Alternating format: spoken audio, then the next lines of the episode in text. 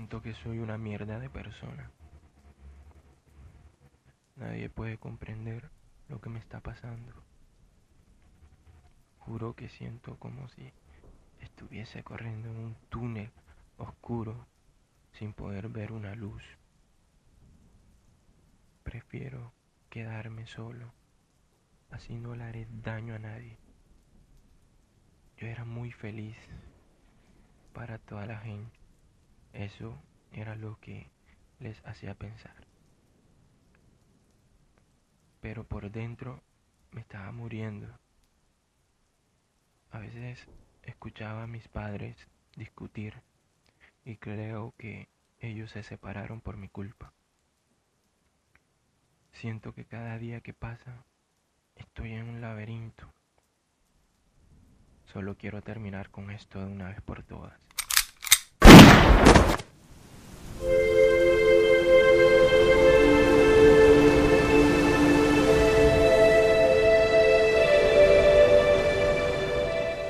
Alguna vez hemos visto noticias en televisión, periódicos o quizás conocemos algún familiar que se ha suicidado.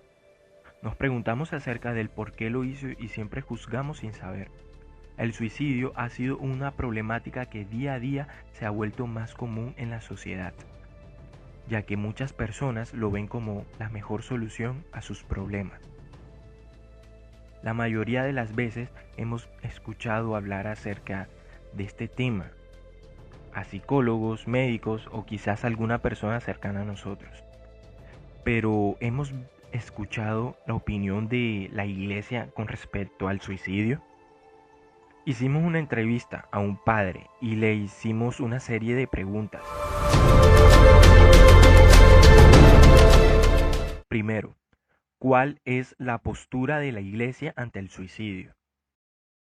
Un rechazo, un rechazo, porque eh, la, la, la, vida es un don de Dios, es un don de Dios. En el catecismo la Iglesia Católica eh, señala que la vida es un don de Dios y que nosotros somos administradores, más no propietarios, que debemos de, de saber administrar la vida en todas sus etapas, desde el nacimiento hasta la muerte. Somos administradores de la vida. La vida es un don de Dios. Segundo, ¿cuál es su postura?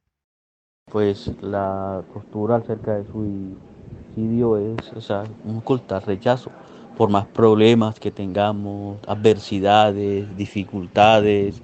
La solución no es el suicidio, sino buscar solución, aferrarse más al amor de Dios, ya. Pedirle a Dios, pedirle a la luz del Espíritu Santo, ya porque lo, como decíamos, decíamos al principio, la primera pregunta, es la vida es un don de Dios y hay que saber administrar la vida. Ya. Todos tenemos problemas, todos tenemos dificultades, adversidades, pero para todo hay solución. Cuando uno se aferra al poder, al amor, a la misericordia de Dios. Tercero, ¿el suicidio es un pecado? El suicidio es un pecado, claro que es un pecado porque atenta contra el mandamiento no matar. Y hay que valorar la vida, el don de la vida. Claro que es un pecado. Ya. Cuarto, ¿ha cambiado hoy en día la postura de la iglesia ante el suicidio? No, la postura de la iglesia no ha cambiado. Sigue igual, el rechazo total. Sin embargo, eh, sí ha avanzado en cuanto a que no se juzga a la persona como tal. ¿verdad? Se sabe que hay situaciones eh, de contexto, de contexto social, familiar, laboral quizá, em, eh, que han condicionado a la persona a tomar esa condición, a tomar esa decisión. Entonces, eh, la iglesia mira más que hay no solamente por un acto de, de, de, la persona como tal, sino que comprende que hay situaciones externas e internas que la han llevado a tomar esa, esa decisión nefasta. Quinto, ¿la Iglesia ha hecho algo para evitar o ayudar ante esta problemática cada vez que asciende el número de muertos? Es un acompañamiento espiritual, un acompañamiento psicológico, moral, porque hay unas personas que tienen, eh, tienen como ese pensamiento de quitarse la vida, entonces buscan ayuda de un sacerdote.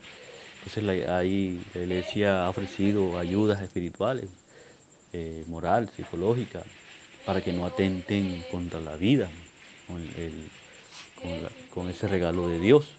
Entonces la iglesia hay diferentes, ahora con las redes sociales, eh, esa, este, esa es una de las herramientas también fundamentales, pero sí ha acompañado a esas personas para que no aumente eh, casos, esos casos que se quitan, personas que se quitan la vida. Entonces, un acompañamiento espiritual, psicológico, moral, lo que hace la iglesia.